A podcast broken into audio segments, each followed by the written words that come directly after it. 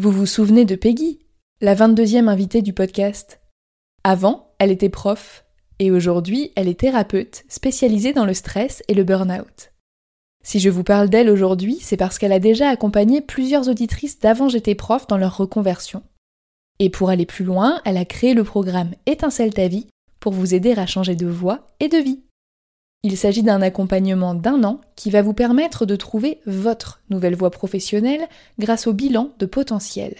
Mais ce n'est pas tout. Comme une reconversion demande beaucoup d'énergie et de motivation, Peggy vous aidera aussi à retrouver votre vitalité corporelle et émotionnelle pour oser faire le grand saut grâce à l'hypnose, la neuronutrition, la micronutrition et la cohérence cardiaque. C'est ce qu'elle appelle l'accompagnement tête, cœur, corps. Et si vous êtes en souffrance au travail, vous n'êtes pas sans savoir que tout est lié. Je vous donne rendez-vous sur peggygiro.fr pour en savoir plus je remercie Peggy d'avoir accepté de sponsoriser le podcast et je vous souhaite une bonne écoute.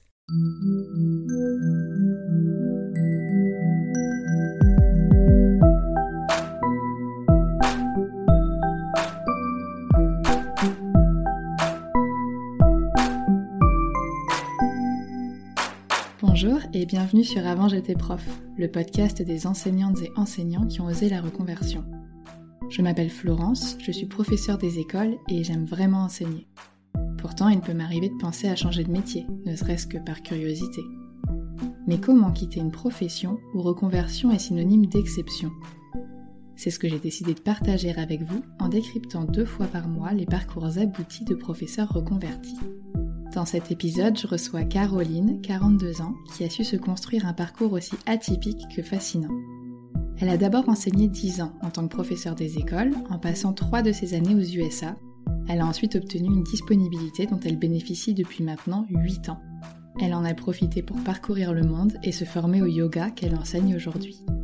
Dans cet épisode, on parle des conditions d'enseignement en France et à l'étranger, du choix surprenant de s'offrir une mini-retraite en cours de carrière, des bienfaits de s'ouvrir au monde et à soi-même, et enfin de la disponibilité comme option pour se créer une autre voie en gardant sous le coup de la sécurité de l'emploi, le tout malgré les freins administratifs que ça peut entraîner. Bonne écoute Bonjour Caroline, bienvenue sur le podcast. Avant qu'on entre dans les détails de ton parcours, est-ce que tu voudrais bien te présenter? Donc moi j'ai 42 ans. Je suis donc professeur des écoles pour l'instant. j'ai choisi de, vivre euh, une partie de ma vie, en tout cas, euh, en dehors de ce métier-là, pour euh, justement apprendre qui j'étais en dehors de professeur des écoles. Moi, c'était vraiment un choix c'est quelque chose que j'avais envie de faire. Et donc aujourd'hui, bah, je suis un petit peu au bout de cette expérience et voilà où j'en suis aujourd'hui.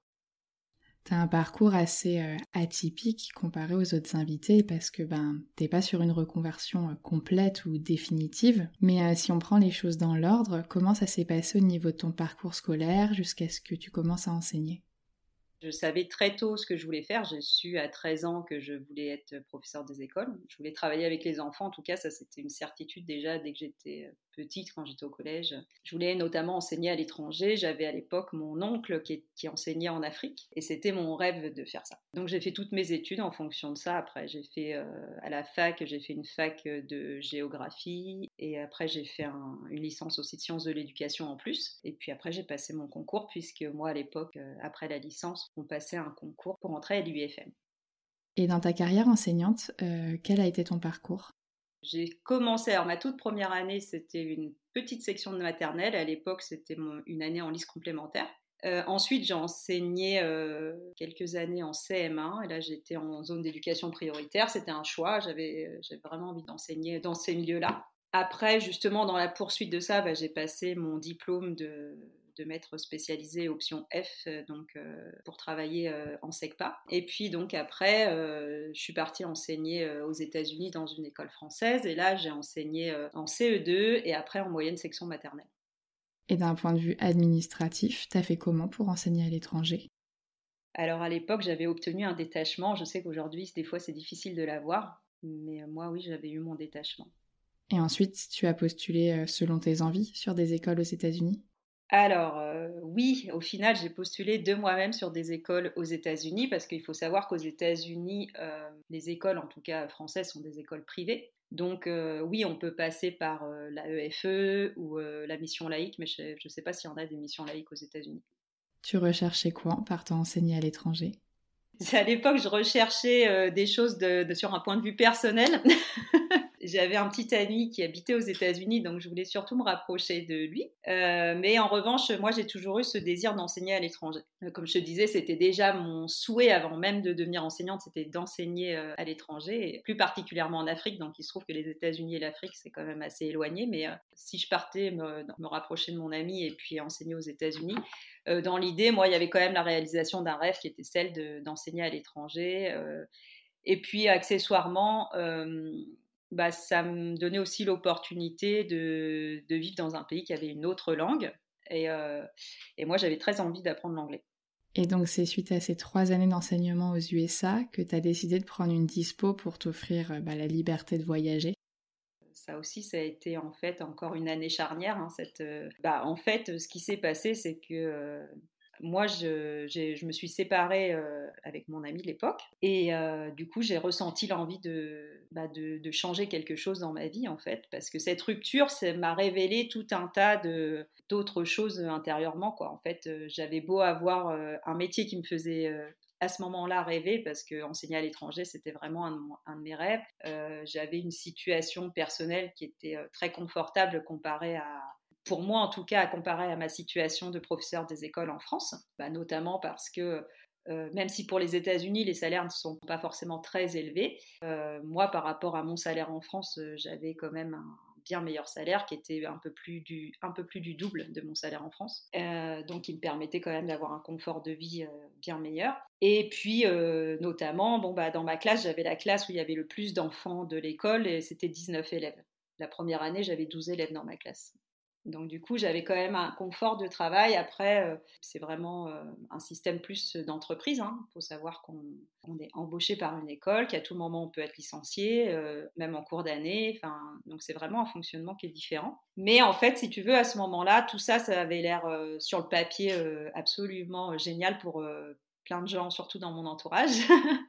Et moi, en fait, bah, je me sentais hyper vide je me sentais, euh, j'avais l'impression que j'avais euh, perdu la foi, parce que je suis vraiment rentrée dans l'éducation nationale par euh, passion et par, ouais, vraiment par foi en fait. Et, et du coup, j'avais perdu cette passion, j'avais, je me sentais, j'avais l'impression que j'avais énormément donné pendant toute ma carrière et que je m'étais un peu oubliée là-dedans et que, et que j'avais besoin de de me concentrer sur quelque chose, sur un projet qui me ferait rêver à nouveau, qui me donnerait envie à nouveau et euh, de prendre vraiment euh, du temps pour me consacrer à moi en fait, savoir ce que j'avais envie justement et euh, me nourrir en fait, me nourrir de, nouveautés, de créer quelque chose de neuf et en fait aussi loin que je me souvienne, mon, un de mes rêves d'enfance et d'adolescence, c'était de, faire un tour du monde. Pour moi, à l'époque, ça me paraissait assez impossible. Et, euh, même financièrement, euh, quand j'étais prof en France, euh, je t'avoue que financièrement, je galérais beaucoup.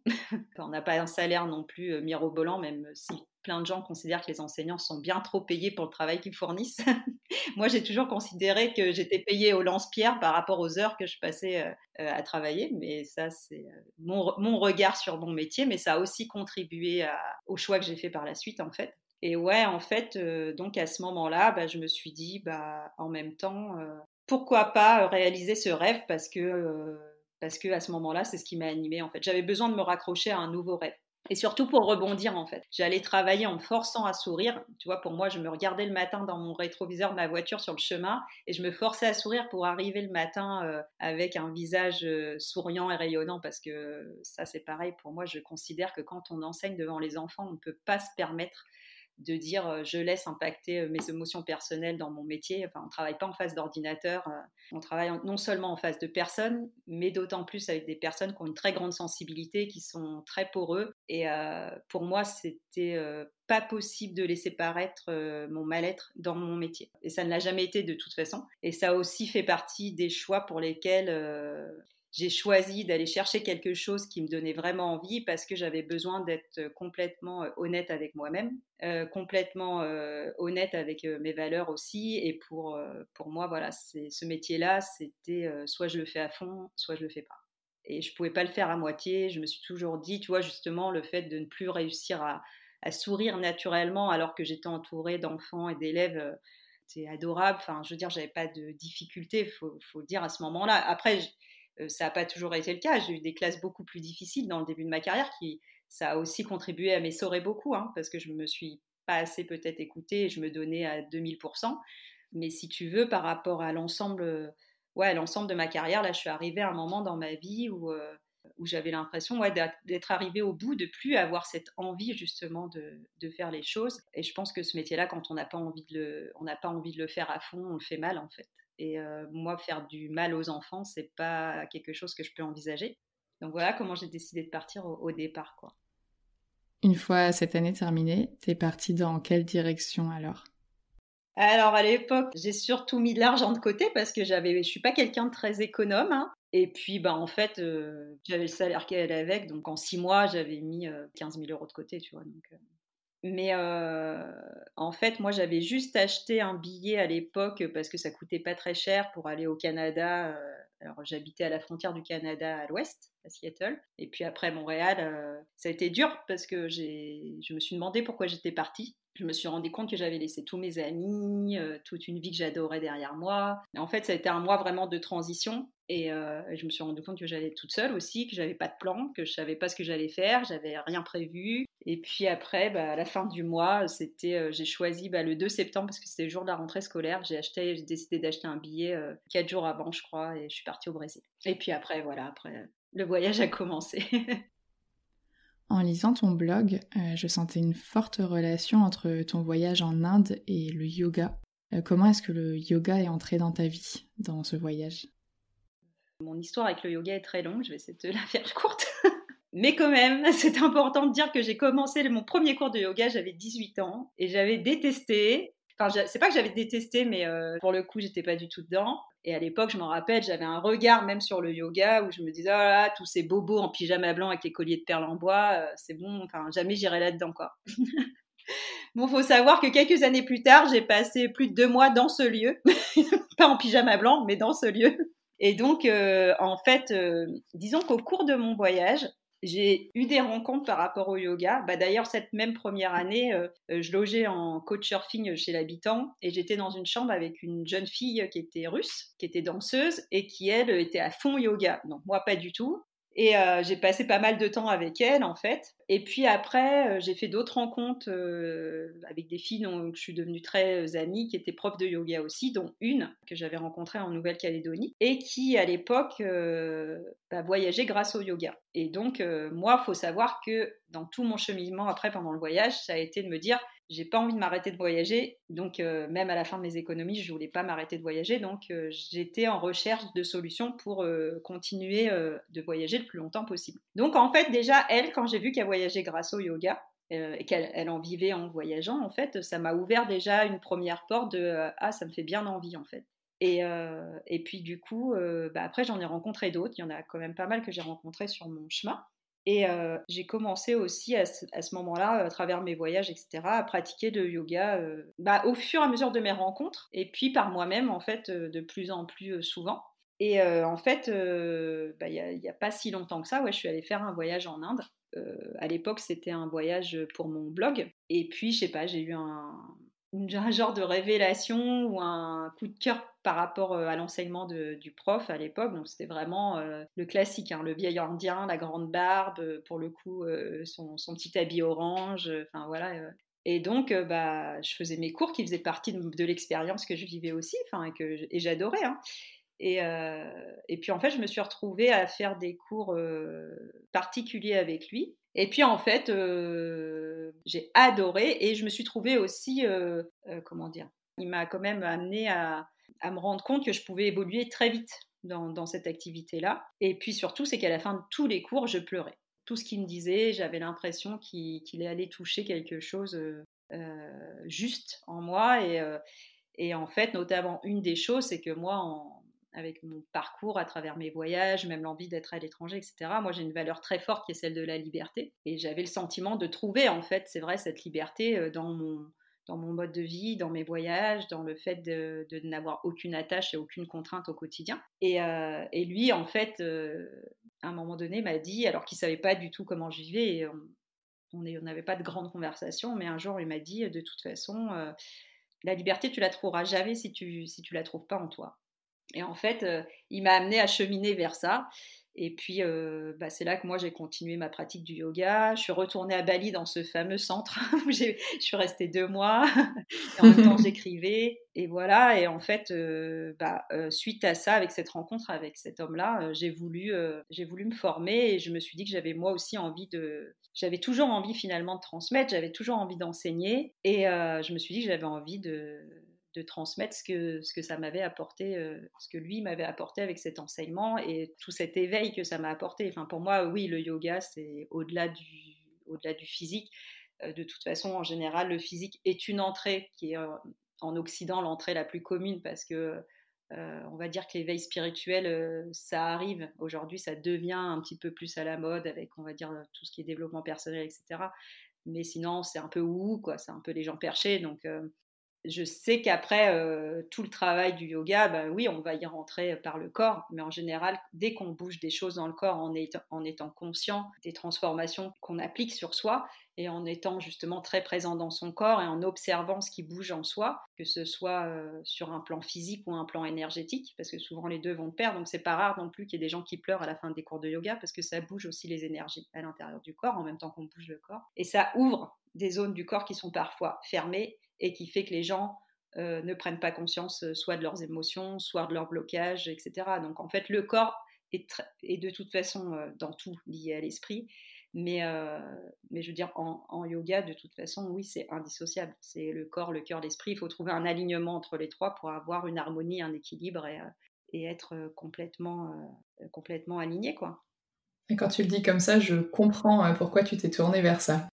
Parce que Bah parce que je sais pas la façon dont t'en parles, on sent que bah, c'est ça à 100% et il n'y a pas d'hésitation, t'es es sûr de là où tu vas, tu sais le bien que ça t'apporte, t'en es consciente et enfin ça se voit que tu as envie de le partager par, euh, par pur bonheur, par pure euh, sympathie quoi bah, non seulement, euh, non seulement moi, c'est une pratique qui m'a révélé des choses en moi. Après, comme je te dis, hein, ça n'empêche pas que j'ai les pieds sur terre. Je suis pas, je suis pas du tout perché. Hein. Je suis très même. Il y a encore des. Ah oui, non, mais c'est deux choses euh, différentes. Enfin, c'est vrai qu'on a des fois cet a priori là, tout comme toi, tu as pu l'avoir à une époque euh, pour ces fameux gens en pantalon blanc et leur collier à terre. mais après, une fois qu'on creuse, c'est comme tout dans la vie, on a souvent des a priori sur ce qu'on se connaît pas. Après, à partir du moment où on creuse un petit peu, on peut comprendre que voilà, c'est pas parce qu'on croit en quelque chose ou qu'on a une passion pour quelque chose qu'on est forcément euh, perché, décalé, marginal, etc. Ça peut complètement euh, s'allier en fait. Ouais, et puis moi en fait, je pense que il y a une chose, c'est que je peux être, je peux être sceptique sur plein de choses, mais par contre, je suis très très curieuse. Donc même si je suis sceptique, je vais voir et ensuite je me fais mon opinion. C'est vrai que c'est suite à ce voyage-là qu'après j'ai décidé de me former au yoga, à l'enseignement du yoga. Et cette, euh, cette formation, elle a duré combien de temps? Elle consistait en quoi? Comment ça s'est passé? Alors, il y a plusieurs façons de se former au yoga. Le yoga, c'est ce qu'on en parlait en off tout à l'heure, mais c'est pas, comment dire, il n'y a pas de diplôme d'État, euh, c'est pas répertorié, euh, c'est pas justement du sport. Hein. C'est en tout cas, peut-être qu'un jour en France, comme il faut tout mettre dans des cas, ça sera répertorié là-dedans. Même si ça a trait au corps, hein. mais pour moi, c'est, comme je te le disais, c'est plus domaine du bien-être et c'est presque plus thérapeutique pour moi que sportif. Euh, même si on va très loin dans le, dans, le, travail au niveau du corps et que ça vient renforcer le corps et que ça vient renforcer aussi toute la musculation et toute, euh, bouger l'ossature, etc. Donc euh, ça a des effets sur le corps, bien évidemment. Et mais en fait, donc du coup, en France, il y a des écoles de yoga où tu peux prendre des cours euh, sur plusieurs années, sur euh, un an, je crois même sur trois ans. Mais souvent, c'est parce que tu vas quelques heures le week-end. Tu vois, c'est en, genre formation continue, on va dire, si on peut appeler ça comme ça. Et puis les gens qui travaillent peuvent se former en parallèle, ce qui est beaucoup le cas d'ailleurs, euh, même au niveau des écoles, parce que moi j'ai découvert derrière qu'il y avait une association justement euh, de la recherche du yoga à l'école qui existe depuis très très très longtemps, des années quoi. Et donc il y a beaucoup d'enseignants qui sont formés par cette association-là pour enseigner aussi dans leur classe à l'école. Et ça je l'ai découvert bien après, quand j'étais formée déjà. Mais tu vois, quand j'étais enseignante, j'avais aucune idée que ce genre de truc ça existait Et du coup, moi en fait, euh, bah, j'ai choisi de me former à l'étranger étranger, euh, tout simplement parce que tout ce qui est euh, à durée longue dans le temps, ça me correspond pas. Tout ce qui est délayé, ça me correspond pas. Euh, moi, j'aime bien tout ce qui est condensé, rapide aussi. Tu vois, j'aime pas ce qui prend du temps. Alors que tu peux apprendre. Je vois pas pourquoi apprendre en quatre ans ce que tu peux apprendre en un mois. Tu vois, enfin pour moi, ça n'a pas de sens. Donc, mais c'est ma vision. Hein. Il y a des gens qui adorent faire sur du long terme. Et puis, comme je te dis aussi, c'est sûr que si on travaille, bah tout le monde ne peut pas se prendre un mois plein, bien que les enseignants, c'est possible. Donc, euh, j'ai cherché très longtemps, j'ai hésité très longtemps, et finalement, j'ai choisi euh, de faire un stage donc, euh, en Thaïlande. Quand j'ai fait mes recherches, je suis tombée sur bah, une prof qui a attiré mon attention, c'était une école canadienne. La, la description qu'elle avait du yoga, son expérience de vie aussi, la façon dont elle, elle, avait appris le yoga, ça me parlait beaucoup. Donc, euh, je suis allée un mois en Thaïlande et euh, là, tu as 200 heures de cours en un mois, enfin trois semaines et demie. D'accord. Et tu passes ton examen à la fin. Donc, c'est très, très intense. Donc, en fait, moi, ça me correspondait bien, mais il faut savoir que tu peux faire 6 heures de yoga par jour. Donc, physiquement, c'est fatigant. Tu n'as pas toujours 6 heures de pratique parce que tu as aussi de l'histoire, tu as de la philosophie, tu as de l'anatomie. Puis, en gros, tu commences à 6 heures du matin, tu as la méditation jusqu'à 7h, 7h30. Après, euh, à 7h30, on enchaînait sur un cours physique de yoga jusqu'à 9h. Après, à 9h, on allait déjeuner. Alors, pareil, le yoga, ça se fait le ventre vide. Donc, en fait, il faut jamais manger deux heures avant. Ah, d'accord. Le mouvement respiratoire avec la respiration ventrale, ça vient beaucoup faire travailler l'estomac et les, intestins. Et du coup, euh, bah, si tu as le ventre plein, tu peux vite avoir des nausées, la tête qui tourne, tu vois. Donc voilà, donc on mangeait. Après, souvent, on avait un cours théorique je me rappelle plus le ratio de cours, mais euh, tu as un bloc philosophie, un bloc histoire, un bloc anatomie, et puis un bloc aussi euh, enseignement pratique, mais euh, tu as la pratique que tu fais toi parce que tu pratiques, donc tu progresses beaucoup en un mois. Enfin, moi, j'ai progressé de ouf, hein. mais il faut quand même avoir une base, tu vois. Enfin, c'est ouvert à tout le monde, mais je veux dire, à un moment donné, il faut être réaliste aussi. Enfin, déjà, un, il faut pouvoir ingurgiter le contenu, et deux, physiquement, bah, c'est quand même assez intense. Hein c'est assez intense. Le soir, euh, je veux dire, tu as fini, tu vas te coucher. Déjà, bon, tu te relèves à 6 h du matin le lendemain. Enfin, tu te relèves à 5 h, mais pour démarrer à 6 h. Et puis le soir, on finissait euh, ouais, vers 9h30. Enfin, après, c'est parce que tu as le repas, tout ça. Mais bon, en gros, tu finis vers 9h30, 10h, mais euh, tu fais, tu fais pas long feu, quoi. C'est ça le matin. Le midi, on avait une coupure avec un temps de pause. Souvent, on révisait ou bon là, on pouvait aussi aller à la piscine ou ce que tu veux. Hein. C'était ça aussi l'intérêt d'être en Thaïlande. et, et c'est le temps de la digestion, en fait, le temps de pause. Et après, souvent, euh, on avait encore euh, des cours pratiques et encore des, des, cours théoriques. Quoi. Et est-ce que tu as souvenir, alors ça va être très différent de, pour les, par rapport aux gens qui ont envie de le faire en France, mais est-ce que tu as souvenir du coût de la formation, à peu près un équivalent en euros? Euh, oui, alors comme moi je suis partie, c'était, je, crois, je crois même exactement, il me semble, c'était 1850 euros. Et après, il faut que tu payes aussi ton billet d'avion.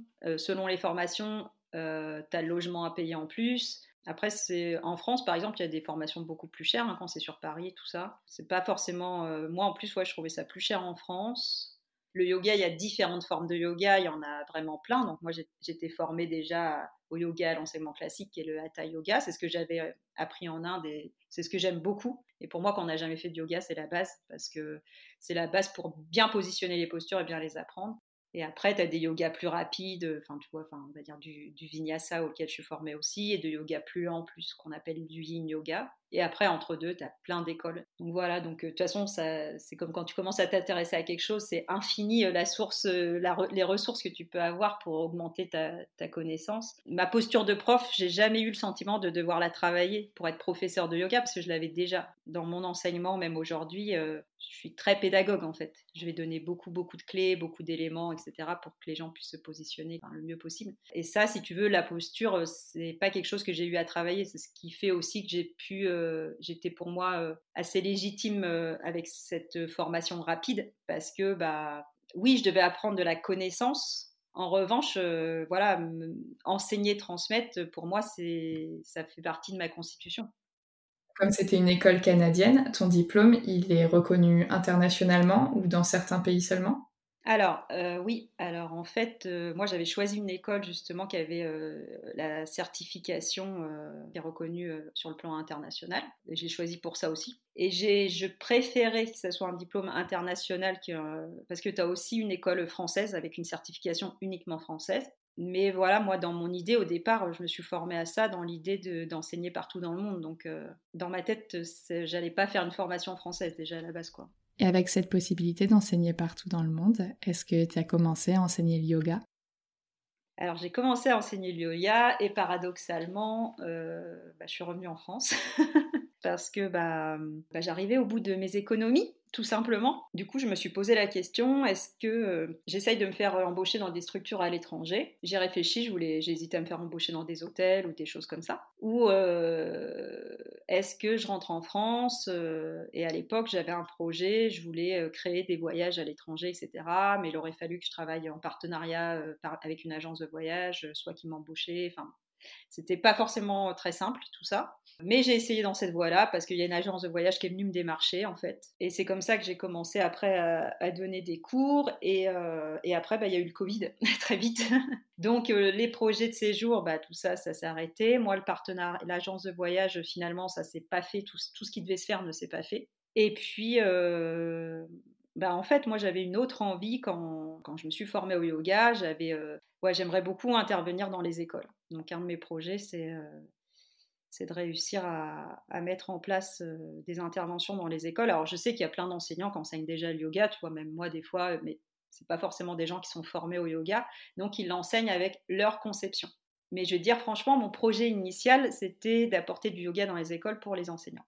Parce que moi, tout mon cheminement, que ça a été mon départ à l'étranger, que ça a été mon départ en voyage, etc., j'ai toujours après pensé qu'est-ce que euh, je pouvais apporter dans ce métier qui ait un impact. Parce que, en fait, j'avais l'impression que j'avais beau être une bonne enseignante, mon impact, il était limite, il se cantonnait au mur de ma classe. Que, je veux dire, moi, aujourd'hui, c'est vrai qu'il y a beaucoup de choses, euh, j'ai un regard assez critique sur l'école, hein, même si euh, même si je sais qu'il y a énormément de, bonnes choses mises en place, contrairement à ce qu'on peut entendre trop souvent dans l'actualité ou autour de soi. Quand on est enseignant, souvent on s'arrache les cheveux, il y a beaucoup de critiques par rapport à notre métier, beaucoup de, schémas préconçus. Euh, enfin, je veux dire, euh, on ne nous voit pas comme des pédagogues, on nous voit comme euh, des gens en vacances, des vacanciers professionnels. Donc, à un moment donné, euh, voilà, tu as quand même une compétence pour laquelle tu es formé pendant plusieurs années. Euh, la pédagogie, c'est une vraie science. Enfin, je veux dire, quand on l'utilise dans sa classe, euh, il y a des choses à mettre en place qui sont absolument géniales. Enfin, moi, que j'adore. Donc, je déteste qu'on crache sur ce métier. ça me fait encore mal aujourd'hui, alors que j'ai pas mis les pieds dans une classe depuis presque 8 ans. ça me touche toujours. Mais si tu veux, moi, mon constat, ça a été qu'à un moment donné, on critique beaucoup les résultats de l'école aujourd'hui, le fait que les enfants ne s'y épanouissent pas comme ils devraient. Alors, encore une fois, avec des gros bémols, parce que c'est pareil, on parle des généralités, alors qu'une école n'est pas une autre, euh, selon le lieu où on se trouve, selon la population, selon euh, les enseignants aussi, tout simplement, parce que bah, on a beau dire, mais c'est un peu la loterie, euh, tous les enseignants ne sont pas les mêmes comme dans tous les métiers. chacun va aussi avec qui il est et puis sa vie, tout simplement. Mais après, euh, je me dis, enfin moi, dans, ce que j'entends, euh, il y a beaucoup d'enseignants bah, qui sont toujours, euh, toujours en, état de, comment dire, d'émulation dans leur métier, qui sont toujours en renouvellement, qui ont toujours l'envie. Et, ça, c'est absolument génial. Après, il y a aussi beaucoup de gens dans le métier qui ont fait le choix de rester, même s'ils avaient perdu l'envie, en fait voire qui, qui vont en traînant les pieds, etc. Et moi, je te dis, c'est pour ça que j'ai choisi de partir, parce que je pense profondément que quand on n'est pas bien soi-même, on ne peut pas transmettre. Enfin, tout ce qu'on transmet, en tout cas, on le transmet avec, par un vecteur qui n'est pas celui ni de l'amour ni de la joie. Et que forcément, j'en reviens au départ, mais les enfants sont des éponges et que tu peux pas attendre d'avoir des enfants qui se comportent euh, euh, de façon euh, autonome, de façon épanouie, de façon créative, collaborative, qui sont pour moi tous des piliers de l'enseignement et de l'éducation, quand derrière, tu as des adultes qui ne sont pas dans la collaboration, qui ne sont pas dans l'épanouissement, qui ne sont pas dans la joie, qui ne sont pas dans l'amour et qui reflètent, on va dire, un, un, environnement qui peut être toxique. Et je veux dire que pour moi, à un moment donné, si on ne travaille pas à la source, c'est-à-dire si tu n'as pas des enseignants qui sont bien dans leur basket, qui sont bien avec ce qu'ils font. Alors il y en a plein qui le font à côté, qui arrivent à tout gérer. Mais pour moi, c'est encore un milieu très spécifique avec des problématiques spécifiques. Et je trouve que ça vaudrait la peine d'y accorder une réflexion particulière. Quand on parle de bien-être au travail, en fait, c'est ça. Si tu peux pas avoir le bien-être au travail, si toi, t'es pas bien, quoi. Bah, c'est. Donc euh, c'est vrai que cette idée de, yoga pour les enseignants, je trouve moi que c'est pas une mauvaise idée en fait, que ce soit pour euh, la pratique physique, pour tous les mots qui parfois bah, viennent de causes psychologiques aussi, ou que ce soit pour apprendre bah, à se reconnecter à soi, se, se connaître, se comprendre. Je pense que ça peut être intéressant en fait, quand tu te comprends mieux toi-même, tu sais mieux comment agir pour aller mieux aussi quoi. Bah moi, c'est ce que je pense profondément. Tu vois, tu parles de se reconnecter à soi je veux dire, c'est pas du tout égoïste que de prendre soin de soi. Pour moi, c'est euh, prendre soin de soi, c'est prendre soin des autres. Parce que je veux dire, quand on n'est pas bien avec soi, je vois pas comment on peut être bien avec les autres, en fait. Et, euh, et pour moi, ça devrait être même le départ de, de tout. De savoir prendre soin de soi, c'est euh, un minimum dans l'autonomie, en fait. Mais et ce que je veux dire, tu vois, tu parles de se reconnecter. Se reconnecter à soi, ça veut dire aussi à tout ce que je suis, c'est-à-dire pourquoi j'ai choisi ce métier, quelles sont mes ambitions pour moi dans ce métier, quels sont mes bénéfices dans ce métier, qu'est-ce que j'y trouve? Et qu'est-ce que j'ai envie d'en faire et quelles sont mes ambitions pour mes élèves. Et en fait, à travers tout un tas d'émotions, de, pratiques, etc., tu peux aller chercher ça, tu peux aller retrouver ça. Moi, je crois beaucoup que tout ce qu'on veut travailler, il faut que ça passe par, par le corps, il faut le ressentir dans, dans l'être. Donc, euh, donc voilà, j'avais ce projet-là. Maintenant, je ne te cache pas que je suis allée euh, à l'éducation nationale quand je suis rentrée en France. C'est la première chose que j'ai fait en septembre 2019. Et là, j'étais avec ma grande naïveté de la fille qui avait déconnecté depuis trop longtemps. Moi, ils trouvaient ça euh, très sympathique. Non, ils m'ont dit, bah, tu peux aller proposer dans les écoles, mais on ne croit pas que les profs vont être très preneurs. Ça serait mieux si tu venais pour les élèves. et c'est dommage parce que tu vois, je suis en train de le conceptualiser là, et euh, bah moi, je, je, le verrais très bien en fait, un cours avec les enseignants d'une même école, et je pense que ça pourrait faire du bien d'avoir une activité commune complètement déconnectée du travail. C'est ça. Et qui aille au-delà des 10 minutes de récré euh, sur lesquelles on a le temps rapidement de parler de notre week-end, tu vois. Mais d'apprendre vraiment à se connaître et d'avoir un temps où tu te connais toi et tu connais ton équipe, parce que, bah, comme tu disais, c'est aussi un travail d'équipe, quoi, dans une école. Et en fait, c'était ça l'idée, c'était d'avoir euh, bah, donc cette reconnexion à soi, cette reconnexion aussi à l'autre, parce que justement, bah, c'est une individualité, mais dans un groupe. Et euh, quoi qu'on en pense, à la fin d'un cours, il y a une forme d'apaisement, puisque le cours termine toujours par une partie qu'on appelle relaxation, qui est souvent une méditation normalement qui va plus vers l'éveil. Donc voilà, donc ça c'est un projet qui n'existe pas encore, hein, puisque bien sûr euh, je jette une pierre, un message à la mer. Pour que ça fonctionne, il te, il te manquerait quoi? Je veux dire, en dehors du fait que là c'est le Covid et que c'est un petit peu compliqué, d'un point de vue du statut, il te faudrait quoi? Bah, Je peux quand même enseigner dans les structures mais j'ai pas, moi, je suis en passe là de, devoir prendre la décision. Est-ce que je démissionne de l'éducation nationale pour me consacrer complètement à ça, ce qui me passionne. Soit bah, je vais arriver à la fin de ma disponibilité, donc est-ce que je reprends mon statut d'enseignante? Est-ce que je reviens en classe pour avoir un vrai salaire? Sachant que si je dis pas de bêtises, là, les sept dernières années, tu n'as jamais eu tellement envie d'arrêter le yoga pour revenir enseigner. Tu regrettes pas d'être partie, de pas être revenue dans l'éducation nationale?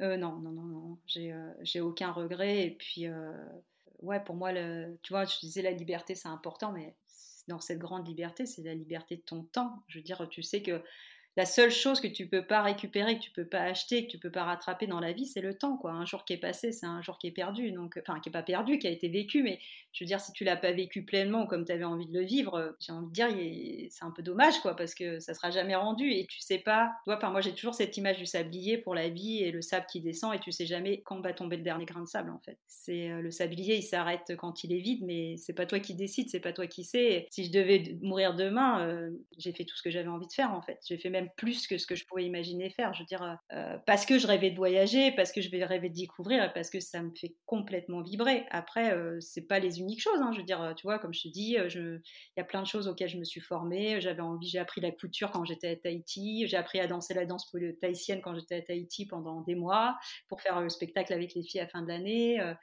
Euh, moi, j'adore peindre. Enfin, il y a plein de choses. Et en fait, pendant ces années-là, bah, je n'ai fait que ce que j'avais envie. C'était une mini-retraite comme des retraités, mais c'est choisi et c'est toi qui décides de ton temps tout le temps et avoir la pleine disposition de ton temps euh, pendant tout ce temps-là. Mais enfin, pour moi, c'est pas possible de regretter, quoi. J'ai profité en fait de l'opportunité que nous donne l'éducation nationale, qui est de prendre une pause pendant 10 ans. Euh, et du coup, bah, est-ce que je finis ma carrière dans les écoles? Et du coup, bah, à ma mesure, bah, je pourrais aussi faire ce que j'ai envie. Hein. Je pourrais très bien emmener le yoga à travers moi, ma classe, et puis voilà, faire déjà de mon mieux à, à ma place, en fait, tout simplement. Après, ce qui est un petit peu difficile pour moi et dans le fait de revenir, c'est qu'honnêtement, j'ai aucune envie d'être enfermée pendant six heures dans une classe entre quatre murs. Et en fait, il y a aussi le fait de revenir dans un environnement que je trouve agressif, en fait. c'est pas le cas partout, encore une fois, mais dans beaucoup de mes expériences, moi, ça a été le cas. Et puis après, je suis spécialisée dans, un domaine où, de toute façon, la violence c'est une réalité, elle est partie prenante, on va pas se mentir. Hein. moi, je la subissais au quotidien. je veux dire, t'es pas surhumain. Hein. je veux dire, quand la violence fait partie de ton quotidien, tu es fragilisé je vais pas mentir, ça me fait pas vibrer aujourd'hui d'aller vivre ça. Quoi. Après, je conçois qu'on puisse le faire. Hein. J'ai encore des amis qui le font et qui, se sentent toujours à leur place. Et c'est vraiment très personnel. Ce que, je dis, c'est pas une vérité pour, euh, l'ensemble du corps enseignant. C'est ma vérité et mon expérience. Et moi, ça m'a plu quand je l'ai fait. Euh, non seulement ça m'a plu, mais euh, en plus pour moi, ça ça avait un véritable intérêt d'aller chercher des solutions particulières pour des enfants qui avaient des besoins particuliers. Pour moi, c'est un véritable intérêt, oui. Euh, en attendant, là, tu enseignes le yoga sous quelle, euh, sous quelle forme, sous quelle structure? Alors là, je fais beaucoup des cours en fait, et du coup des cours euh, dans des communes pour des associations, des choses comme ça. Après, moi aujourd'hui, ma problématique justement, bah, c'est de faire un choix parce que parce que l'éducation nationale nous limite beaucoup dans nos choix. Quoi. Donc aujourd'hui, on peut être salarié. Il y a des pistes que je vais encore explorer parce que voilà, j'ai pas tout exploré. Je sais que plus tu creuses, plus tu trouves des choses. Donc voilà, ma question c'est est-ce que je vais au bout de ma disponibilité? Est-ce qu'aujourd'hui j'entame un, un, nouveau processus vers autre chose? Ouais, c'est surtout ça. Après, j'ai hésité, je te dis, à faire les deux. Et on m'a dit que ça serait très difficile, qu'on ne me l'accepterait pas. Enfin, moi, pour moi, ce qui est plus dur, c'est d'abandonner mon statut, d'abandonner mes diplômes, en fait de renoncer à ça, c'est vraiment le plus compliqué pour moi. Parce que aussi, euh, c'est pas que je peux pas dire, je me considère pas comme une enseignante aujourd'hui en fait, et euh, c'est pas parce que euh, je ne suis plus dans l'école publique de façon ordinaire que je ne suis plus enseignante justement en fait.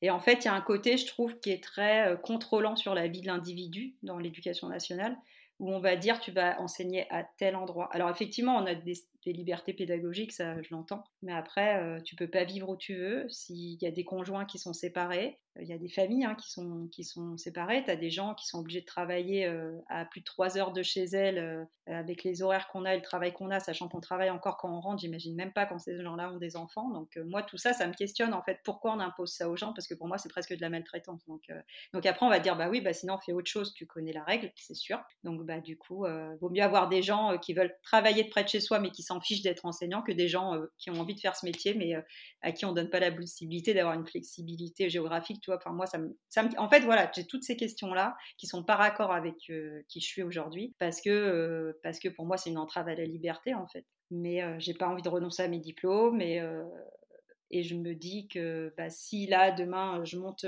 mon projet en tant qu'entrepreneur, si ça marche pas, faut savoir voilà, qu'on, nous, on n'a pas d'aide sociale, hein, donc retomber sur ses pieds, c'est sympa, mais voilà, on sait que c'est le risque à prendre. Alors la vie est faite de risques. Si on ne prend pas de risques, on fait rien. Mais forcément, enfin comme je te disais, aujourd'hui j'aurais 20 ans, je me poserais peut-être pas la question, même 30 ans.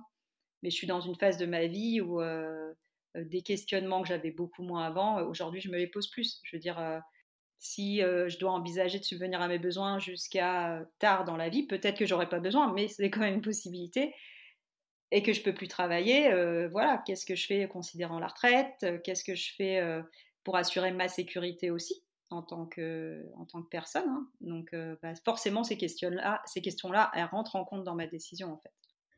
Et là, d'un point de vue euh, concret, il y a trois points que j'aime bien aborder euh, avec mes invités. Il y a donc le point du salaire, un peu tabou en France, mais si tu n'as pas de souci avec, je vais te poser la question. Ah, aucun souci. Aux États-Unis, c'est pas tabou le salaire quand tu es parti de France selon ton échelon Parce que j'imagine que si tu réintégrais aujourd'hui, tu réintégrerais au même échelon. Exactement.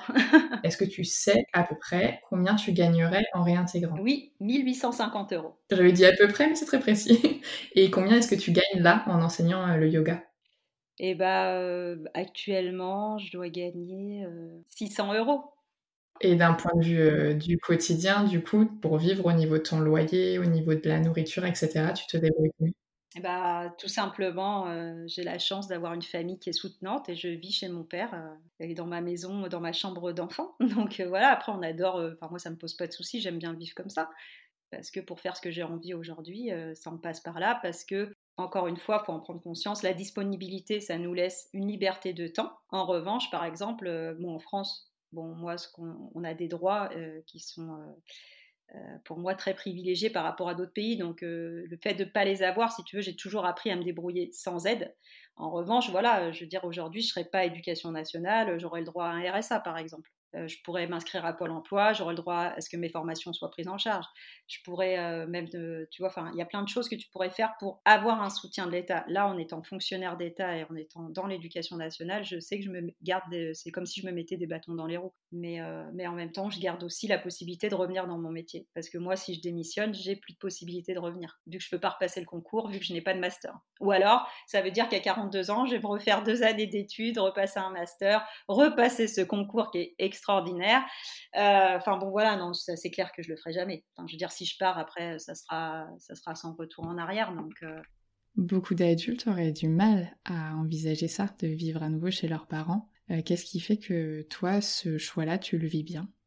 Ça me convient parce que je l'ai choisi, parce que bah, je pense aussi parce que je suis bien avec moi-même, que j'ai des parents qui, même s'ils sont inquiets de mes choix, m'acceptent comme je suis et parce que ce que je fais aujourd'hui m'épanouit complètement et que bah, tous les jours je suis rechargée en émotions positives, en joie de faire, en joie de transmettre et avec des gens voilà qui ont une satisfaction de recevoir et qui sont reconnaissants et qui voilà qui sont heureux, qui te remercient et quand tu, tu sais l'impact que ça a dans la journée de quelqu'un, forcément tu es content quoi. Après évidemment, je dis pas je peux pas l'avoir dans une classe, hein. c'est un questionnement que je me pose, je me dis bien sûr tu je sais que si je reprends ça sera avec l'idée d'avoir un sentiment similaire. Mais je ne peux pas mentir que j'ai très peur d'être abîmée par le milieu. Je veux dire, aujourd'hui, on parle du Covid, ça pose problème à personne de mettre dans une classe de moins de 30 mètres carrés, 36 personnes dans la même classe avec l'Institut 37. Oui, il n'y a pas d'espace vital respecté à l'école. Donc après, effectivement, il y a des problèmes économiques derrière. Moi, c'est des questions que j'ai soulevées des fois à l'inspection, mon mari au nez forcément, puisque, mais madame, euh, oui, c'est une grosse machine, on fait fonctionner la machine, je suis d'accord, mais euh, il y a peut-être des questions à se poser comme aussi, et pourquoi, oui, on n'a pas économiquement des moyens, mais euh, qu'est-ce qu'on peut faire alors pour améliorer l'environnement, quoi? Parce que rester planté sur tout ce qu'on peut pas faire, c'est sympa, mais à un moment donné, le, monde, il continue d'avancer, quoi. Après, voilà, on a aussi un milieu où, attention, faut pas se mentir, c'est difficile de faire bouger les lignes. Hein. Deuxième question qui est un peu en rapport, on parle de confort au travail. Au niveau justement de ta journée de travail, euh, comment est-ce que tu t'organises? Quelle est la différence par rapport à quand tu bossais pour l'éducation nationale? Euh, à, quoi ça ressemble en fait euh, une journée de, prof de yoga? Bah Alors je pense que je vais pas dire une journée de prof de yoga, je vais dire ma journée de prof de yoga. parce que je l'organise à ma façon, parce que tu choisis le nombre d'heures que tu as envie d'enseigner, c'est ce qui fait aussi ton salaire. Mais après, on travaille avec le corps. Donc par exemple, moi je trouve que c'est physiquement euh, trop dur pour le corps de faire plus de 3 heures de physique. Enfin, après, si tu enseignes euh, en individuel, c'est un peu différent parce qu'en individuel, tu vas utiliser beaucoup plus la parole et euh, tu vas pas montrer toute la séance. Donc, enfin, t'es pas obligé de montrer, tu peux enseigner que par la voix, mais quand tu les gens qui débutent, ils aiment que tu montes. Enfin, bon, bref. Donc, tout ça pour dire que plus de 3 heures par jour, je trouve que c'est beaucoup. Euh, forcément, euh, moi, ma journée, elle commence que l'après-midi, donc ce qui me va très bien parce que je ne suis pas du tout quelqu'un du matin. Donc pour moi, c'était un supplice en tant qu'enseignante de me lever le matin pour être à l'école à 8h30. Euh, donc ouais, pour ça, pour moi, c'est très cool de me lever sans réveil. Déjà, c'est hyper important. Et puis après, en général, bah, je passe beaucoup de temps à lire, à, étudier ou à m'inspirer de textes. Et puis après, bah, j'ai mes heures concrètes de séance, je dis souvent l'après-midi, qui, qui, finissent assez tard le soir. Par contre, on va dire que mes cours, euh, euh, ceux qui finissent le plus tard, ils finissent à 21h. J'ai des cours à 14h, souvent c'est une heure et demie un cours. Puis après, j'ai des cours 18 euh, à 21h en général tous les jours. Et est-ce que tu as cette. est-ce que tu l'avais peut-être ou pas quand tu étais prof, mais cette charge mentale qu'ont souvent les professeurs, est-ce que tu la retrouves là en yoga De ne jamais avoir fini ta journée, de ne jamais avoir fini ta semaine? Bah en fait, euh, non, tu l'as plus concrètement. Enfin moi je l'ai plus parce que je m'en suis débarrassée avant en fait. Hein. Et ça c'était très très aussi important pour moi parce que c'était quelque chose de très très très très lourd. Enfin, moi, je pensais école H24. C'est aussi ce qui m'a donné envie de partir. C'est que j'avais l'impression de n'être que école. quoi. J'étais en vacances, je pensais école. Je pensais aux élèves, je pensais à ce que j'allais faire. Je, n'arrivais jamais à décrocher. Mais du coup, euh, où ta vie au milieu de tout ça quoi? Et là, pas du tout. non, je te cache pas que. Là, disons que c'est différent, c'est que oui, le yoga fait partie de moi aussi. enfin, je veux dire, dans le sens où j'aime, euh, bah, je lis aussi beaucoup. Enfin, tu vois, ça fait partie de mon quotidien, etc mais en fait, ça contribue aussi moi-même à mon éveil spirituel, à mon, à mon bien-être. L'un dans l'autre, je donne, mais je me nourris en même temps. Ce que je trouvais pas dans l'école. Dans l'école, je donnais, mais je sentais plus que je me nourrissais en fait. Là, je ne me nourris pas pour donner, je donne parce que je suis nourrie en fait. Après, aujourd'hui, ce qui me manque, c'est bah, ça serait une stabilité financière en fait. ça prend du temps à créer. Et, et puis, il faut. Ouais, je pense qu'il faut y croire, vraiment. Et puis, qu'il y a plein de moments où tu doutes, parce que ça paraît toujours trop long quand tu es en transition. Les transitions, c'est toujours des étapes dans la vie qui sont, qui sont un peu difficiles à, passer, mais on sait que si, si tu la passes pas, bah, tu n'as pas moyen d'arriver de l'autre côté euh, de la rive et tu n'as pas de transformation possible. Donc, soit tu décides de rester dans ton première étape parce que bah, tu as un certain confort, soit tu décides de sortir de, comme on dit, cette zone de confort et que tu vas aller chercher ailleurs en espérant que ce soit le meilleur. Mais euh, c'est plein d'incertitudes et il faut accepter cette incertitude et, euh, ça prend des, fois du temps de faire ce chemin, même euh, intellectuellement, tout simplement. Quoi. Et ma dernière question, mais je ne sais pas si elle s'est posée sur, bah, sur ton année 2019-2020, en tout cas elle s'est beaucoup posée avant, c'est les vacances. Tu as eu donc une grande période de voyage, mais qui va dire était non professionnelle, donc qui pourrait être apparentée à des vacances, disons du temps off, du temps pour toi. Est-ce que là, euh, depuis un an, comment ça se passe pour tes vacances avec le statut que tu as actuellement? Euh, bah, En fait, j'ai pas de vacances. J'en ressens aussi beaucoup moins le besoin.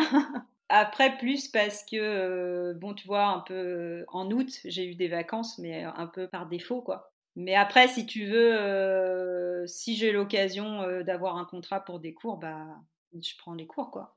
Je veux dire, quand tu es à 600 euros par mois, euh, tu te poses pas la question, tu vas travailler. Hein. Après, je pourrais me poser une autre question parce que, encore une fois, là, moi, j'ai choisi un confort qui me convient. Si j'avais vraiment envie de revenir en France, de vivre chez moi et j'avais besoin d'un salaire, aujourd'hui, bah, je pourrais prendre faire n'importe quel travail en parallèle pour avoir un, un salaire minimum, quoi. Après, honnêtement, euh, ça ne dit rien. Tu vois, je suis très bien pour l'instant comme ça. Euh, je verrai plus tard si à un moment donné, je me sens, euh, si je me sens plus bien dans cette situation-là, je changerai quelque chose. Et puisque d'un point de vue administratif, tu es toujours en dispo, on ne peut pas complètement acter le fait que tu ne sois plus prof, mais il y a quelque chose que je demande toujours à mes invités en fin d'épisode, et peut-être que malgré tout, tu vas pouvoir te prêter à l'exercice. Euh, que dirais-tu si tu devais compléter la phrase suivante? Avant j'étais prof, aujourd'hui je suis Forcément, il y a un mot qui me vient, c'est aujourd'hui je suis libre. Et tu vois, quand j'y pense, je me le dis à chaque fois, je me dis, mais le jour où je, signerai euh, ma démission, euh, je serai libre. Moi, je me suis sentie emprisonnée depuis toujours avec mon diplôme, quoi. Et c'est quand j'ai décidé de partir, quand j'étais aux États-Unis, l'école, je, le visualise pour moi, hein, pour moi, ma personne, pas, comme, pas pour les enfants, pour ma personne. Je me sens emprisonnée je me sens, euh, je me sens en cage en fait. Et euh, pendant longtemps, je disais même, parce que j'ai eu des retours en France euh, ponctuellement au cours de mes voyages, enfin, je partais pendant genre un an, je revenais quelques mois, je repartais huit mois, etc. Et à chaque fois que je passais devant une école, j'avais une boule au ventre, j'avais envie de pleurer et j'avais l'impression de ce sentiment d'être emprisonnée à nouveau. Donc c'est quelque chose qui est très fort en fait. C'est physique. Et je sais que si j'arrive à, à accepter l'instabilité financière et à accepter l'idée que bah, je serai toujours prof quoi qu'il arrive, même si euh, officiellement un État me retire mes diplômes. ça ne m'empêche pas d'être, parce qu'on a le droit d'être qui on veut en vrai. et, euh, et, ça n'empêche pas non plus, je veux dire, si demain je voulais vraiment réenseigner, il y a d'autres possibilités d'aller dans des écoles privées, d'aller, euh, à l'étranger. Tu vois, t'as pas besoin de. Tu peux très bien aller enseigner aux États-Unis sans avoir un diplôme de professeur d'éducation nationale c'est vrai qu'aujourd'hui, plus j'avance et plus je me demande qu'est-ce qui me retient. Et je pense que ce qui me retient aujourd'hui, c'est un peu la peur de bah, peut-être de me tromper. tout simplement parce que si je me trompe, ça veut dire qu'il n'y a pas de retour en arrière possible et qu'il faudra me réinventer en nouveau. Et je sais que le, je sais euh, le temps que ça peut prendre. autant c'est passionnant, mais, euh, mais comme je te dis, il y a une histoire aussi de sécurité financière qu'il ne faut pas se voiler la face. Quoi. Et puis, euh, je veux pas non plus faire porter à mes proches mon, une inquiétude, en fait. Et je sais qu'ils s'inquiètent déjà pour moi. Donc, pour eux, je pense qu'ils s'étaient. C'est-à-dire que il a fallu un temps, notamment, je vois mes parents, il, a il y a eu ce temps de. Bon, elle est partie aux États-Unis, donc c'était génial, mais il y avait quand même, euh, je vais quand même à 17 000 km, donc euh, c'était pas pareil. Après, il y a eu à part toute seule en voyage, donc là, c'était encore un peu ok, c'est cool, mais bon, voyons voir, tu vois. voilà. Après, quand j'ai dit que je voulais vendre mon appartement pour voyager pendant 7 ans, bah, ok, avant son appartement, ok, tu vois, enfin, et si tu veux, bien sûr qu'ils ont évolué dans tout ce temps-là, parce que au fur et à mesure, ils ont vu que je m'en sortais, que j'avançais, tu vois, mais, mais à chaque fois, ça a créé une zone d'inquiétude, et là, aujourd'hui, euh, je pense qu'il les ce qui les a beaucoup tenus rassurés depuis tout le temps, c'est que j'avais toujours euh, mon diplôme et que je pouvais revenir dans mon métier à tout moment, et je n'aime pas euh, inquiéter mes proches mais après, tu vois, on a tous pareil des rapports différents à l'autre, à la famille, etc. Donc, tu as des gens chez qui ça rentrerait peut-être pas en, ligne de compte, en fait. Et euh, tu vois, pour moi, c'est un de mes freins. Alors après, c'est peut-être un faux frein que je me donne comme excuse. Enfin, tu vois, après, tu peux, aller chercher loin tout, mais, mais j'espère pouvoir répondre à ta question. Euh. Ah non, mais ça y répond euh, très, très, très bien. honnêtement, c'est quelque chose que j'aimerais pouvoir ressentir, moi aussi, un jour, côté pro. D'autant que quand tu évoques le bien-être et la connaissance de toi, euh, je t'avouerai que la liberté, ça fait partie des valeurs qui sont le plus fortes en moi. Et euh, comme toi, c'est quelque chose que je retrouve dans ma vie perso, euh, notamment à travers le voyage. Ça fait partie de mes questionnements actuels et bah, j'ai encore beaucoup de mal à comprendre pourquoi je me sens mieux quand je vis trois mois dans une tente sans revenu et que je mange par terre sur un réchaud, alors que chez moi j'ai euh, mes proches, mes petits restos mensuels, mon bel appart tout neuf et, euh, la sécurité de l'emploi, tu vois. Et finalement, je réalise que on peut vivre avec moins et qu'en fait la possession, euh, que ce soit financière, matérielle, bah c'est pas forcément quelque, chose en quoi je me retrouve. Et cette année dispo que j'ai pu prendre l'année dernière, ça m'a également permis de ressentir bah, ce que toi t'as ressenti quelques années auparavant, c'est-à-dire bah, la liberté la liberté géographique, euh, la liberté dans tes choix, une liberté dans... Tu vois, c'est tout bête, mais euh, t'as besoin d'aller aux toilettes, de boire, de manger ou autre, bah juste euh, tu le fais, t'es pas là à calculer que si t'as envie de faire pipi, soit c'est avant 8h30, soit c'est à midi, ou si t'as un peu de chance, t'as une fenêtre de 10 minutes à 10h30, quoi. C'est pas tout bête. Moi, ça, c'est un truc que les gens n'entendent pas. On n'a pas de pause café quand t'es enseignant. Tu rentres dans l'école, t'es dédié jusqu'à temps que les enfants sortent de la classe à la fin de la journée. Donc oui, tu ne vas pas aux toilettes de la journée, tu vois, et bah, pour moi, ça, c'est aussi un problème. Et ça a été un problème pour moi. Moi, je me rappelle ma première année, toutes mes copines, il y avait un problème, tout le monde avait des cystites. Ah bah oui, tu à être enseignant, en fait. Tu que tu vas pas aux toilettes de la journée. Donc tu bois pas de la journée non plus. On a besoin d'eau, on a besoin d'être hydraté. En plus, on parle beaucoup. Donc en fait, quand on est enseignant, on se nie, on nie tous ses besoins primaires pour l'autre. C'est simple. Et moi, je suis comme toi, tu sais que ça a été dans mes. Ça, c'est des trucs que j'ai dit beaucoup quand je suis partie. J'avais envie non seulement de vivre pour moi, je voulais vivre au rythme de mon corps et je voulais vivre au rythme de ma tête. Tu vois, je voulais pouvoir, comme tu dis, aller aux toilettes quand j'avais envie, pouvoir manger quand j'avais faim, boire quand j'avais soif, pas être au rythme de la montre parce que c'est midi, on mange. Déjà, moi, j'ai jamais faim à midi. Tu vois, d'ailleurs, depuis que je travaille comme ça, je me lève très tard le matin. Des fois, je mange à 15h, c'est mon premier pas, quoi. Je ferai écouter ce passage euh, à mon copain parce que c'est mot pour mot euh, ce que je lui dis en fait, que ce que je ressens moi, enfin, je me sentais pas bien avant le voyage. Pendant le voyage, je pense que j'ai dû apprendre à me connaître sur certains points. Et là, en revenant, mon mal-être, en fait, il se traduit par ça, par euh, le fait de ne pas avoir la sensation de vivre par rapport à, moi j'appelle ça pour l'instant mon horloge biologique. Je, je mets pas vraiment de mots dessus, mais je sens que c'est ça qui me gêne. Ça, tu vois, moi je comprends pas pourquoi je m'inflige ça en fait. J'en suis là à l'année de réflexion et, c'est pour ça que je lance ce projet de podcast-là et que je le partage, parce que là, je sens que ça me questionne beaucoup. J'ai besoin de voir comment on fait les autres, ceux qui, ont, réussi ou qui sont en passe de réussir, ou qui se sentent bien dans ce qu'ils font, même si la démarche n'est pas terminée comme toi, mais de savoir que bah, qu'il y a autre chose qui est possible et d'avoir des exemples pour m'ouvrir des portes, pour y penser, quoi, parce que je sens bien que bah ça me va pas et je vois bien depuis que j'ai lancé le podcast le nombre de messages privés que je reçois de personnes qui ont en fait exactement cette même vision-là que moi, quoi, et que toi, et que beaucoup d'autres. Mais euh, tu sais, c'est des besoins, c'est les choses dont on parle, c'est des besoins primaires et élémentaires. C'est ça. Donc, euh, renoncer à ces besoins-là sur 6 heures par jour, voire plus, c'est un choix. C'est un choix, enfin, c'est un choix qui est particulier quand même. Et comme je te dis, nier ses propres besoins au profit des autres, c'est aussi nier son. C'est une forme. Enfin voilà, c'est aussi nier qui on est. C'est et du coup, voilà, à un moment donné, il faut arriver dans ta vie à, reprendre à te reprendre en considération, à prendre soin de toi, à prendre soin de. Et c'est pour ça que c'est important de rééquilibrer avec ça. Et sauf qu'on n'a pas beaucoup de temps pour le faire dans ce métier-là, contrairement à ce que les gens pensent. Il y, a, beaucoup de personnes qui, m'ont dit et qui diraient de manière globale, bah si voilà, si t'es plus à fond dedans, tant pis, tu fais le minimum. Mais en fait, le souci, c'est que bah, moi, je vais être comme toi et comme énormément d'enseignants, c'est que je peux pas faire le minimum parce que ok, c'est l'éducation nationale qui me paye, mais c'est pas vraiment pour eux que je bosse, c'est pour des enfants et les enfants, ils ont rien demandé et tu peux pas ne pas donner ton maximum à des enfants et leurs familles en fait. Non, mais je pense que comme tu dis, et là encore une fois, tu l'as dit, tu as cherché sur tes valeurs et je pense que, tu vois, quand on a quelqu'un, alors après, ça ne veut pas dire que les autres ne le sont pas, mais il y a des valeurs qui sont plus fortes chez les uns que chez les autres. Quand la liberté, elle est très forte, quand, on va dire, la, je pense, l'honnêteté, l'authenticité, elle est très forte, tu vois, enfin, moi, c'est très important de, de donner le, meilleur de ce que je peux faire. Alors des fois, bah, le meilleur, il est moins bon, hein. donc euh, tu es moins aussi en phase.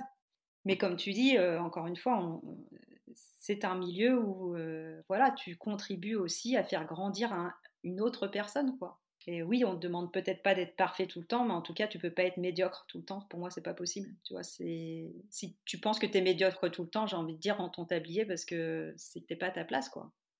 On a trop l'occasion d'être bon quelque part dans la vie. Moi, je suis persuadée qu'on a tous des qualités et qu'il faut aller travailler dans un domaine où on, se sent, euh, où on se valorise nous-mêmes, où on valorise les autres et où on a une compétence. Euh, pas seulement une compétence, parce que comme je te dis, moi je me sens pas, je pars pas parce que je me sens pas bonne prof en fait, je pars parce que j'y trouve pas mon compte.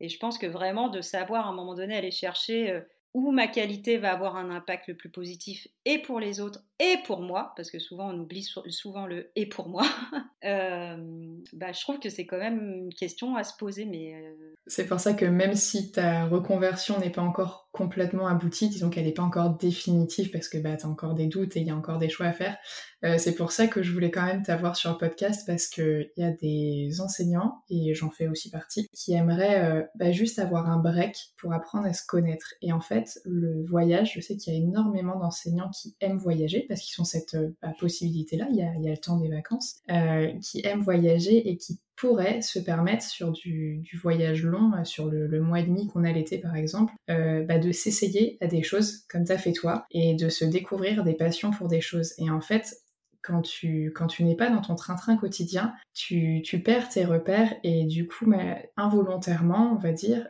tu es ouvert à énormément de choses. Tu es, ouvert à l'inconnu. Et en fait, tu ne réfléchis pas à ce que tu aimerais faire ou ce que tu as envie d'aimer. Il y a juste des choses qui viennent à toi tu les apprécies, tu les apprécies pas, mais tu as cette liberté-là pendant, pendant que tu es en voyage, pendant que tu es loin de tout, le fait de pas avoir bah, tes repères, tes habitudes, etc. Et tu découvres des choses qui peuvent ensuite, ben voilà, ça pose des petites euh, pierres et puis bah, ça monte un jour euh, un grand édifice. Et, euh, et je trouvais ça bien, cette histoire de, de, petite retraite qui peut amener soit complètement à autre chose, comme ça a été le cas pour toi avec le yoga, ou qui peut permettre des fois de prendre du recul et de comprendre que ben non, on aime vraiment enseigner et ça nous manque, mais peut-être que c'est les conditions qui posent problème peut-être que c'est le niveau qui pose problème, peut-être qu'en fait ce qui ne va pas c'est pas seulement notre travail mais c'est nous à l'intérieur de nous, peut-être que c'est une situation familiale, peut-être que ça peut être plein de choses en fait. Et prendre le temps de se recentrer que ce soit par le voyage ou par le yoga comme tu pourrais peut-être je l'espère un jour le proposer aux enseignants, bah, je pense que c'est important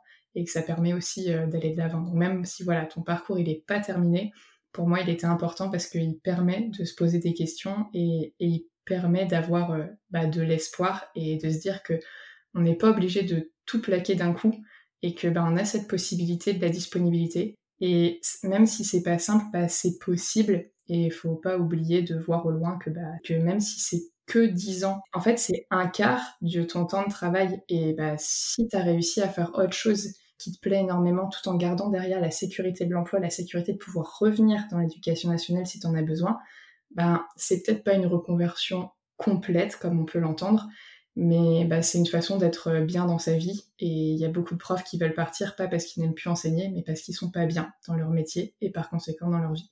Et c'est pour ça que moi je trouvais ton, ton profil hyper intéressant. Et après, bah, parce qu'aussi moi personnellement, il me, il me correspondait aussi. Et comme le projet, je le faisais avant tout pour moi, forcément, j'ai un peu choisi euh, des profils qui m'intéressaient, tu vois, égoïstement.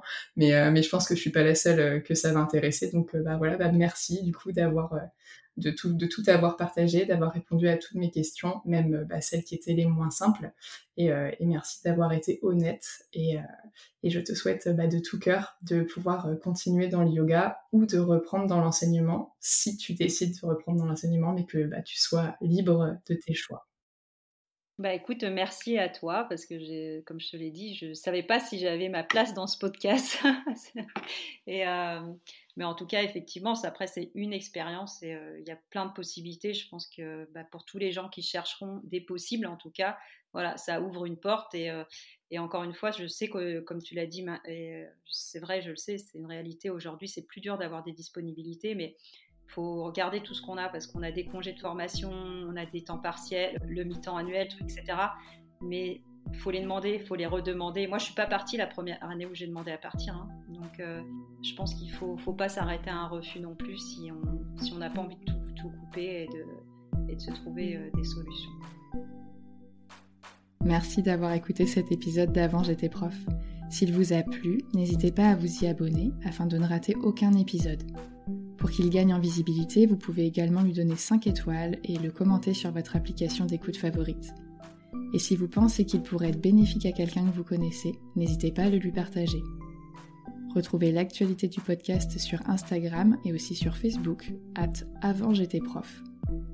Si vous souhaitez échanger avec Caroline, vous trouverez le lien de son compte Instagram dans la description et si vous souhaitez voyager avec elle, vous pouvez également y trouver le lien vers son blog lemondedansmavalise.com. À bientôt! Vous vous souvenez de Peggy, la 22e invitée du podcast? Avant, elle était prof, et aujourd'hui, elle est thérapeute spécialisée dans le stress et le burn-out. Si je vous parle d'elle aujourd'hui, c'est parce qu'elle a déjà accompagné plusieurs auditrices d'avant j'étais prof dans leur reconversion. Et pour aller plus loin, elle a créé le programme Étincelle ta vie pour vous aider à changer de voie et de vie.